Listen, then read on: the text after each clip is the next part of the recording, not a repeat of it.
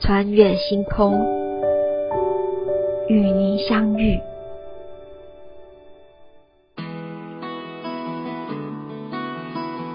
穿越星空，与您相遇。今天要跟大家分享来趟千年的芳香疗法吧。现代大家都知道有在用精油，也知道有芳香疗法。那不晓得大家知不知道，其实，在千年以前就已经有芳香疗法喽。以前没有精油灯啊，那都是用什么呢？我们的老祖宗很有智慧，传统都是以燃香的方式。不过，大家知道香的来源和最早的用途吗？在中国历史上记载，香最早是由西域诸国献贡而来，后面则由海南诸国传来。早期大都作为消除晦气及疾病之用，但以香礼佛的记载，则是从汉武帝时代。佛门中的用香大概可分成两类，一者为熏香。熏香香品的一般特征是，它们原本都有很浓郁的香味，如香草、花果和酥油等。它们的气味是不需要通过燃烧便可取得。二为焚香。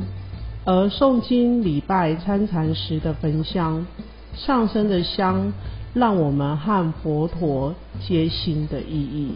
哦，原来如此。那有香就会有香炉嘛？不晓得最早的香炉是做什么用的呢？史料记载，炉制最早在《周礼》里面有说到，工人寝室之中。供有炉炭，可见香炉最早始于燎炉，用于燎火取暖；植物香料用来驱蚊驱虫，并礼敬诸佛，逐渐演变成现代意义上的香炉。从此以后，香在中国社会中即代表着。代代相传、生生不息的意义，也表现了中国人敬天拔祖的精神。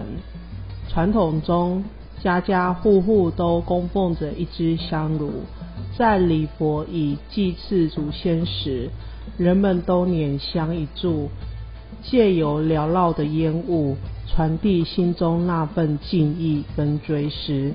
香也因此在人们的生活中扮演了非常重要且奥妙的角色。嗯，看来香和香炉真的对我们很重要呢。那听说佛陀纪念馆有一件法门寺地宫出土的熏香炉，那这个和法门寺地宫又有什么相关呢？一九八七年，法门寺塔基地宫内出土了一大。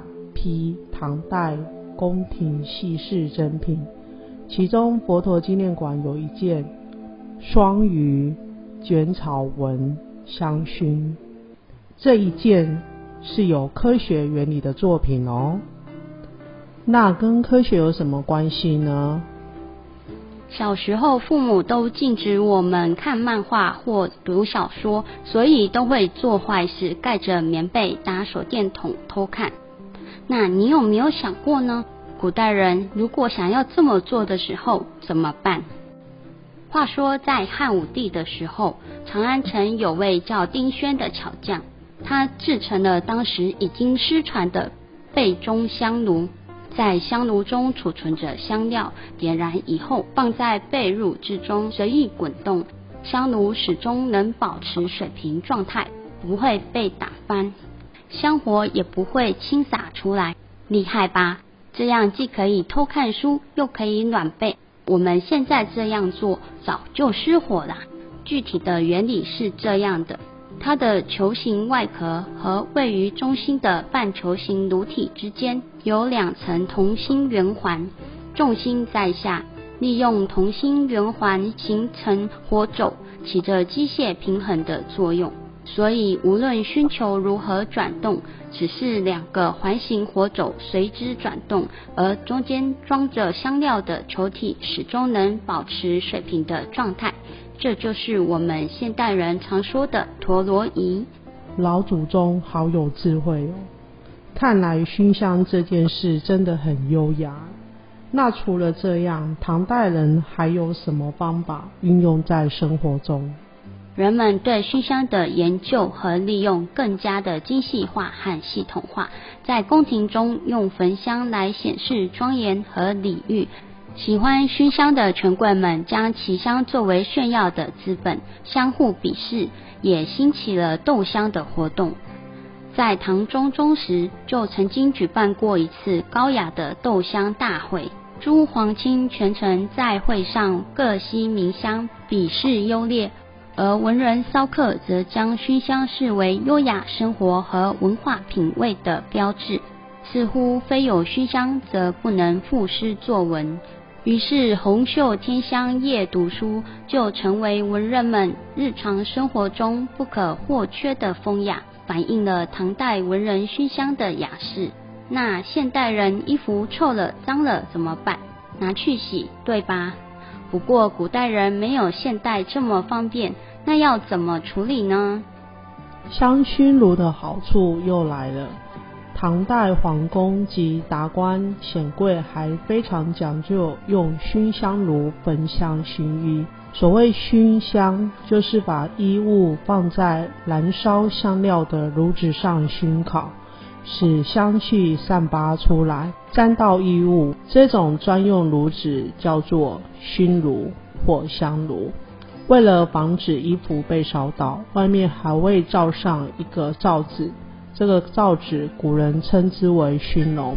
当然，熏香并非只是用熏衣服，还有熏被子、熏房间。由此可知，在唐代，各种香熏炉用到极致。以上分享到这边，欢迎大家来佛陀纪念馆参观佛教地宫还原馆，再次体验法门寺传奇。